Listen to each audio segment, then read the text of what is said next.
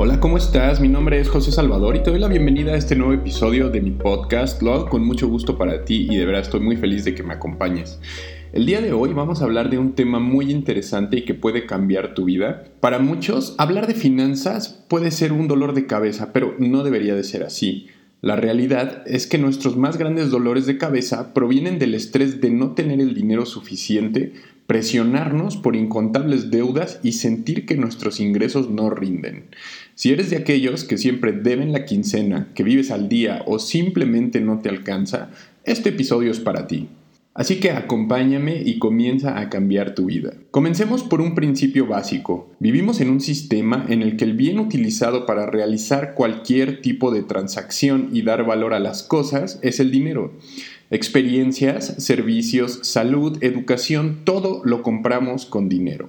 Pero el dinero es el resultado de cómo invertimos nuestro tiempo para generarlo y muchas veces olvidamos hacer un balance en el costo real de lo que adquirimos y lo medimos simplemente en su costo económico.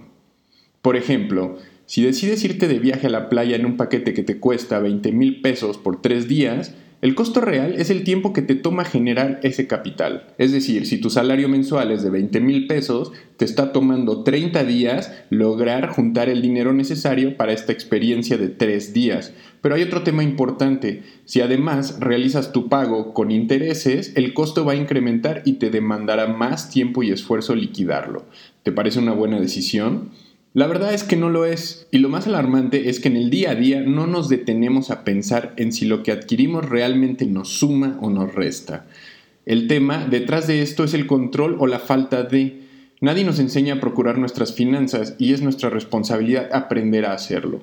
Para lograr vivir una vida de prosperidad, lo primero es entender cómo funciona esta misma y ser conscientes de cada decisión que tomamos en torno a nuestro dinero. Entonces recuerda, lo que adquieres no lo pagas con dinero, lo pagas con tiempo. Y hablando de tiempo, yo pasé mucho de este conduciéndome con malas prácticas financieras. Yo vivía al día, no llevaba control de ellas y gastaba el dinero simplemente porque lo tenía. De verdad, el simple hecho de tenerlo en la bolsa me hacía sentir que tenía que quemarlo.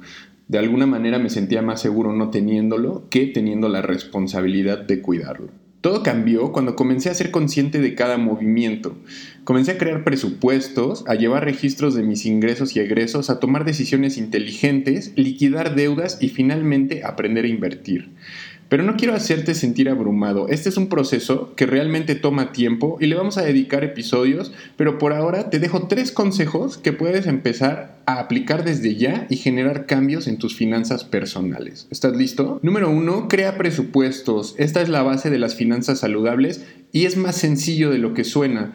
Un presupuesto es una cantidad determinada que te permite cubrir ciertas necesidades, por ejemplo los gastos en casa, la renta, la luz, el teléfono, internet, etc. Todos estos gastos fijos son recurrentes, por lo que puedes saber a ciencia cierta qué cantidad necesitas de manera mensual para cubrirlos. En este caso, compra algunos sobres amarillos y coloca en cada uno de ellos las etiquetas correspondientes con un plumón, puede ser, ponen uno renta, en otros servicios, en otro súper, etc. Y al inicio de cada mes llena estos sobres con la cantidad necesaria. De esta forma vas a tener cubiertas tus necesidades básicas y tu estrés financiero va a bajar varias rayas, te lo aseguro. El número dos es ahorrar. Ahorrar es súper importante porque nos va a ayudar a mantener una cantidad de nuestro ingreso disponible para futuras decisiones. Ahorra por lo menos el 10% de tus ingresos cuando comiences con esta práctica. Esta cantidad parecería no ser mucho, pero al pasar de un año básicamente estás sumando un mes de ingresos a tu periodo anual. Este dinero lo puedes utilizar como un colchón de seguridad para un viaje, para alguna compra, pero lo importante es que te limites a utilizar lo que realmente tienes disponible y poco a poco te comiences a olvidar de los créditos.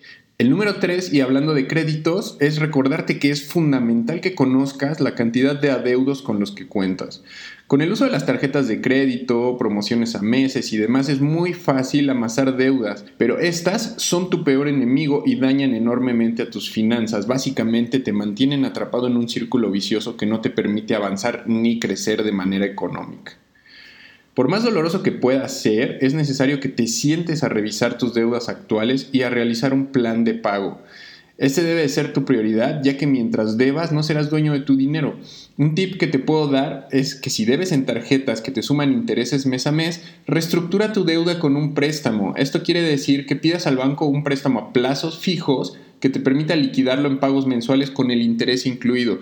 Por ejemplo, regresando al tema del viaje, si tú compraste un viaje que te costó 20 mil pesos a meses, pero no has logrado pagarlo y solamente le vienes abonando el pago mínimo a tu tarjeta cada mes, no estás abonando al capital final y así te puedes llevar un año o dos y ese viaje en lugar de costarte 20 mil pesos, te puede terminar costando 50 mil pesos. Entonces, si tú tienes ya una deuda que vienes arrastrando y en tu tarjeta aparece eh, un, capital adeudado de 20 mil pesos o 30 mil pesos, tú puedes ir al banco y pedir un préstamo por esos 30 mil pesos que seguramente va a venir con un interés, pero ese interés ya es un interés final, ya no va creciendo. Entonces puedes tomar ese préstamo por 40 mil pesos si quieres y lo difieres a 12 meses o a 24 meses y vas a estar abonándole a ese préstamo, pero ya no vas a estar abonando solamente a intereses. Así vas a empezar a deshacer tus deudas. Eso es súper importante. Evitar tener deudas y si las tenemos, comenzar a liquidarlas. Bueno, espero que estos tips te ayuden a reformular tu relación con tus finanzas personales y nos escuchamos en el siguiente episodio para seguir hablando más acerca de este súper interesante tema. Yo soy José Salvador, te doy las gracias por haberme acompañado y te deseo un excelente día.